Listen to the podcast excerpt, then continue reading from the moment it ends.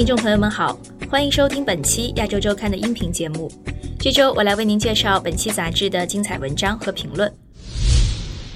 封面文章：中国黄金十年变革，习近平施政十大突破。作者：黄杰。有关黄金十年的提法，原本是指中华民国政府在一九二七年至一九三七年间，在中国大陆的十年之际。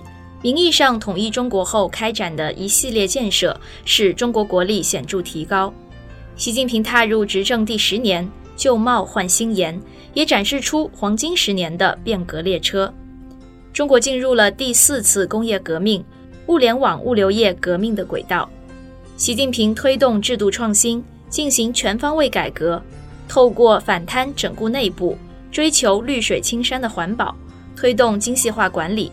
在抗疫、反贪、脱贫、环保、新基建、国家安全、党建、创新科技、教育改革、外交十大领域赢得内部强大的凝聚力。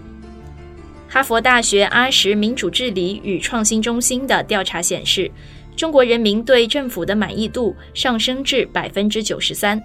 作者黄杰指出，习近平的十大突破：一、抗疫成就全球一枝独秀。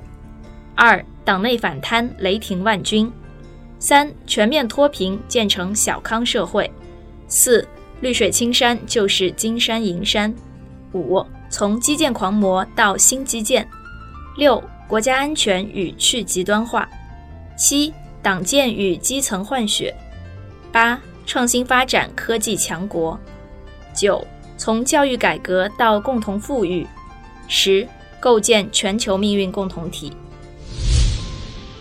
封面笔记：梦断英伦的香港人幡然醒悟。作者：邱立本。不少移民英国的香港人满腔热忱，要告别不民主的香港，拥抱民主的英国，却赫然发现新的家园有很多意想不到的痛苦。原来伦敦的治安很差，罪案是如此普遍。家中被盗窃后报警，警方由于警力不足，往往不能立刻来处理，等待两天后派人来调查。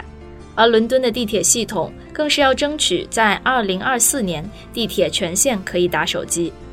这似乎不是民主不民主的问题，而是管理能力高下的问题。在民主政治原乡的英国，却无能确保市民的生命权与基本的福祉。从英伦归来的香港人幡然醒悟，为香港未来的发展做出最雄辩的见证。陈玉祥牺牲因追封烈士。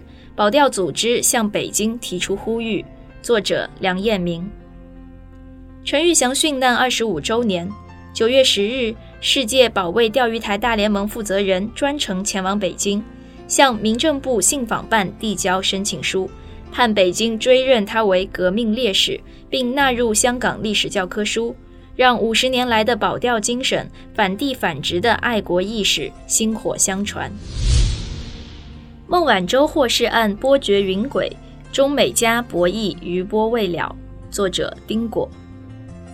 华为副董事长孟晚舟引渡案在八月份完成所有既定司法聆讯程序后，本应在十月二十一日作出最后判决，决定孟晚舟是被引渡还是释放。谁知在加拿大联邦大选刚结束第四天，美国插手与孟晚舟达成一份暂缓起诉协议。孟晚舟对美方提出的所有事实陈述不提出异议，表明他承认在华为与伊朗的业务往来上误导了国际金融机构，形成了所谓的不认罪但认错。美国法院当天下午批准了暂缓起诉协议，并签署保释令。之后，加拿大举行听证会，签署了释放令。数小时后。在中国因违反国家安全法而深陷囹圄千日以上的两位加拿大公民返回加拿大。美中加三国纠缠数年且震惊世界的孟晚舟引渡案和两个麦克案件引发的司法大战和政治角力，竟在数小时内戏剧性落幕，证明美中大国博弈政治介入仍是灵丹妙药。香港消防大变身。全面推行中式步操。作者江迅。香港消防及救护学院院长江世明表示，消防及救护学院院训时，消防人员要走在最前线。纪律部队中，消防处明年一月率先万人全面推行中式步操。香港国安法实施后，消防处有七名公务员及两名非公务员合约人员因未有签署声明而遭勒令离职。江表示，纪律部队之前沿用港英时期步操，中式步操最关键是齐。梁处长总是在思考，要让消防队每个成员对国家有一种归属感。在纪律部队中，团队精神、群策群力非常重要，所以推行中式步操势在必行。杨振宁一百岁传奇，作者江才健。杨振宁科学与艺术交织，作者林文杰。诺贝尔物理学奖得主杨振宁二十二日在北京庆祝百岁生日。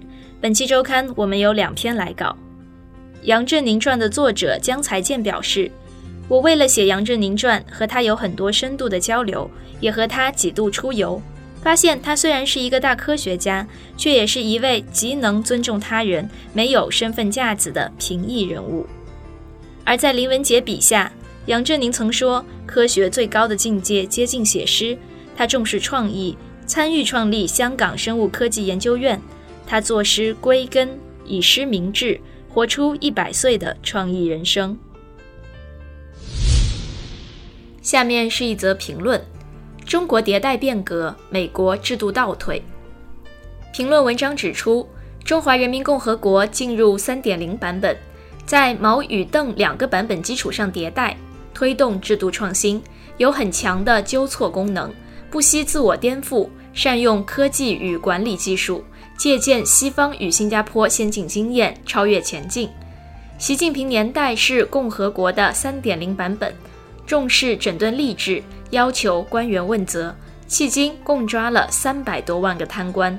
同时推动市场化经济中的计划经济力量，成为全球基建的龙头，加强党的内部制衡，推动行政上精细化管理，告别 GDP 主义。强调绿水青山就是金山银山，让中国成为环保的先锋。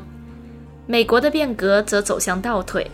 从特朗普时代开始，美国被极端主义所绑架，各种阴谋理论从边缘化的角色进入了主流，各种光怪陆离的阴谋都有很多信徒，而特朗普就是最佳的反面教员，公开说新冠病毒可以用消毒水来消灭。这导致美国在防疫问题上缺乏心防，让反科学、反智的心态弥漫全国，形成死亡率居高不下的悲剧。另外，美国的选举政治走向了死胡同，形成严重内耗，彼此攻讦。好了，感谢您收听本期亚洲周刊的精彩内容，我们下周再见。